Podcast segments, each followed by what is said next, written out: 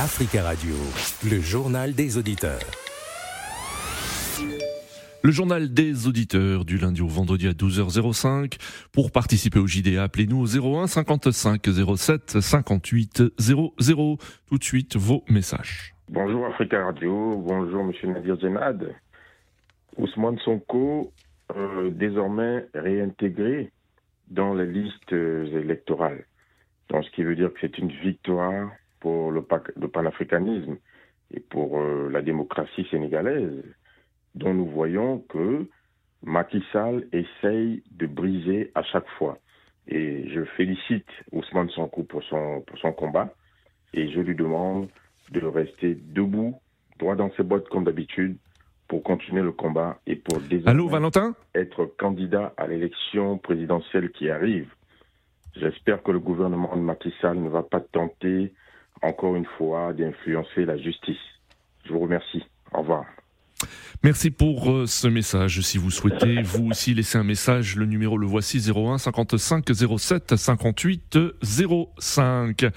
Cinq jours après les élections générales en République démocratique du Congo, l'armée vient d'instaurer un important dispositif militaire à Lubumbashi, qui est le fief de l'opposant et candidat à cette élection Moïse Katumbi. Alors faut-il s'inquiéter d'une montée euh, des tensions? En ligne avec nous, euh, Monsieur Iko Moponji, bonjour. Bonjour, Monsieur Nadir. Bonjour, Monsieur Eko Moponji. Merci de votre fidélité à Africa Radio. Alors, Eko Moponji, est-ce que vous vous inquiétez de voir l'armée euh, employer un dispositif militaire à Lubumbashi, alors qu'on attend toujours les résultats euh, des élections du 20 et 21 décembre dernier?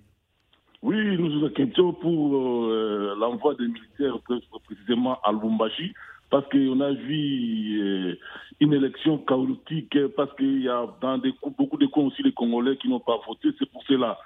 Le peuple veut la vérité. Mais hmm. ce que la commission électorale CENI est en train de faire des sorties des élections, toujours tu sais dit Tshisekedi avec 80%, ça, ça, commence à inquiéter le peuple congolais. C'est pour cela que tu vois, il y a la montée, ou bien nous, nous, voyons que le peuple ne sont pas contents. Pour cela, ils ont, ils ont fait une disposition des militaires à Lubumbashi parce que si Tshisekedi passe avec 80%, mm. là, ça sera vraiment catastrophe. Là, tous les Congolais vont se révolter parce qu'ils ne peuvent pas gagner avec 80%. Euh, pendant ces, ces, ces, élections qui viennent de passer, les élections du 20 décembre 2023. Euh, ce que vous dites, Aïkomo Ponji, c'est que si les, résultats définitifs confirment euh, déjà euh, les résultats partiels de la présidentielle, avec plus de 80% des voix pour Félix Tshisekedi, il y aura une contestation de ces résultats qui peuvent déboucher sur des tensions? Moi, je crois qu'il y a une grande contestation qui va déboucher ces, ces, élections parce que nous voyons que mercredi prochain, il y a déjà une marche pour l'opposition ce que moi je, conseille à, à, de ne pas proclamer Tshisekedi comme euh, gagnant avec 80%. Là, c'est vraiment se manquer des peuples congolais. Parce que, comme nous avons vu les élections qui s'est passées au Congo, Tshisekedi ne peut pas gagner avec 80%.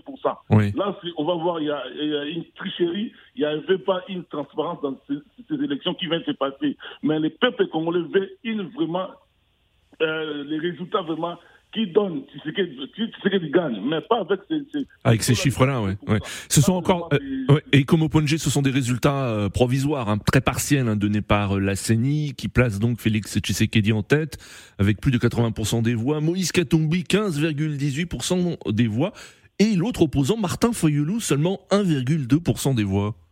Mais c'est pour ça qu'on dit, on peut pas, pourquoi pas proclamer les élections directement, comme les élections viennent de passer pendant cinq jours là. Ils donnent une date, bon, après deux jours, nous allons proclamer directement les candidats. Mais quand ils commencent à, à proclamer petit à petit, là, ça commence à donner vraiment les mauvaises intentions devant le peuple congolais, parce qu'à la fin, c'est Tshisekedi qui gagnera. Comme il a commencé à donner 20, euh, partiel, comme, partiel comme ça, 80-80%, mais à la fin, c'est Tshisekedi qui gagnera. Mais c'est pour ça que le peuple congolais ne veut pas de ça. Le, congolais, le peuple congolais voulait, donner, euh, voulait à, demander à la CENI de donner mmh. seulement les élections directes que Tshisekedi a gagné avec, hein, avec tel taux. Mais s'il commence à donner euh, partiellement 80%, 80%, d'autres électeurs qui ont voté Fayoulou, qui ont voté euh, euh, Moïse ils sont maintenant en colère. Là, nous voyons que si Tshisekedi vient avec la CENI ou bien M. Kadima ne prend pas de précautions, moi je crois qu'il y aura un truc qui va se passer après ces élections